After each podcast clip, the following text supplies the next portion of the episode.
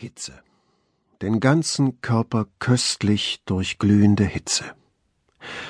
Er lag, nur mit einer klatschnassen weiten Badehose bekleidet, die ihm nicht gehörte, auf durchwärmtem, feuchten Kachelboden, ausgestreckt wie ein Erschossener mit ausgebreiteten Armen und blickte zur Decke, blinzelnd, wenn ihm der salzige Schweiß in die Augen rann. Ein Tonnengewölbe erhob sich über ihm, in Jahrhunderten und Jahrzehnten immer wieder neu verputzt, von einer blätternden Farbkruste bedeckt, die sich da und dort löste, da und dort auch heruntergefallen war. Die letzte Farbschicht war weiß, darunter gab es ein erdiges Rosa, darunter ein löschpapierfarbenes Hellblau, darunter ein sattes Gelb, nur an einer Stelle hoch über ihm war der Ziegelstein freigelegt, weich vom aufsteigenden Dampf verwischt. Der junge Mann war nicht allein in diesem Dampfbad. Um ihn herum ein wirres Stimmenkonzert. Rufe durch das Gewölbe zum Lärm gesteigert. Wenn die Henkel auf die Wassereimer herabfielen, wurde das Geklapper zum Knall. Der Hall, der jedem Wort ein Echo mitgab, nahm den Stimmen die Schärfe. Er erzeugte ein abgerundetes, brunnenhaftes Dröhnen, als rede der Raum selbst, als sei er eine angeschlagene Riesenglocke. Dabei blieben dem Liegenden die Hervorbringer des Lärms verborgen. Was sich rechts und links von ihm und zu seinen Füßen tat, geschah außerhalb seines Gesichtsfelds. Ab und an traf ihn ein im Fallen leicht abgekühlter Wassertropfen, der sich vom Gewölbe gelöst hatte. Nein, er sah ihn nicht näher kommen, wie auch, und dennoch gelang es ihm immer, die Augen rechtzeitig zu schließen. Er wandte seine Aufmerksamkeit allein diesem Tropfenfall zu. Ein Spiel mit einem unbelebten Partner?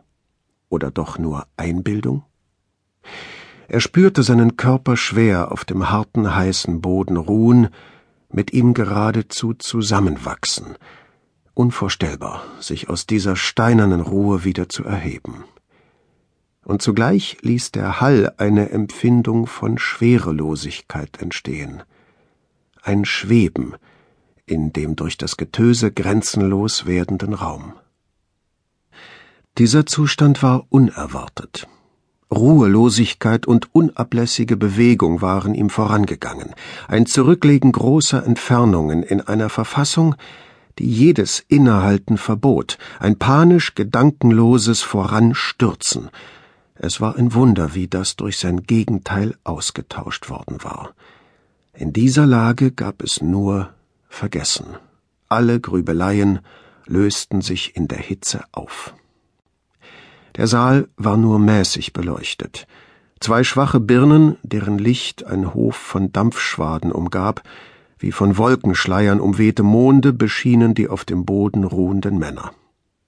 Andere waren mit dem Waschen beschäftigt, sich methodisch einseifend, sich aus Eimern mit heißem Wasser übergießend, dann wieder aus einem großen Trog, in den es gurgelnd hineinplätscherte, neues Wasser schöpfend, das allzu heiße Wasser mit kälterem aus einem zweiten Trog mischend, ihm den Biss nehmend, im kunstvoll erfahrenen Hin- und Hergießen eine erträgliche Temperatur erzeugend. Ein konzentriertes Tun, allein der Steigerung des Badevergnügens gewidmet. Ein Stoß ließ den jungen Mann den Kopf heben. Neben ihm kauerte ein kleiner kahlgeschorener Greis, entfleischt wie der Tod, uralt und dennoch von sehniger Körperkraft. Die Rippen waren zu zählen, die Lippen eingefallen, die Zähne dahinter bis auf einen einzigen verschwunden. Er wollte seine Arbeit beginnen. Die Hitze lähmte ihn nicht, sie war sein Element, so wie man einst glaubte, dass der Salamander sich inmitten der Feuersglut lebhaft zu regen vermöge. Er hatte einen Handschuh aus kratzigem Stoff, ein wahres Reibeisen, und begann damit, erst den Oberkörper, dann Arme und Beine des jungen Mannes zu traktieren, roh und gleichzeitig wohltuend. Um seine Effizienz zu beweisen, hielt er ihm ab und zu den Handschuh unter die Nase, der voller Hautfetzen war. Nicht einfach nur Schweiß und Schmutz sollten abgewaschen werden, es ging vielmehr darum, die Epidermis, die davon bedeckt gewesen war, systematisch abzutragen.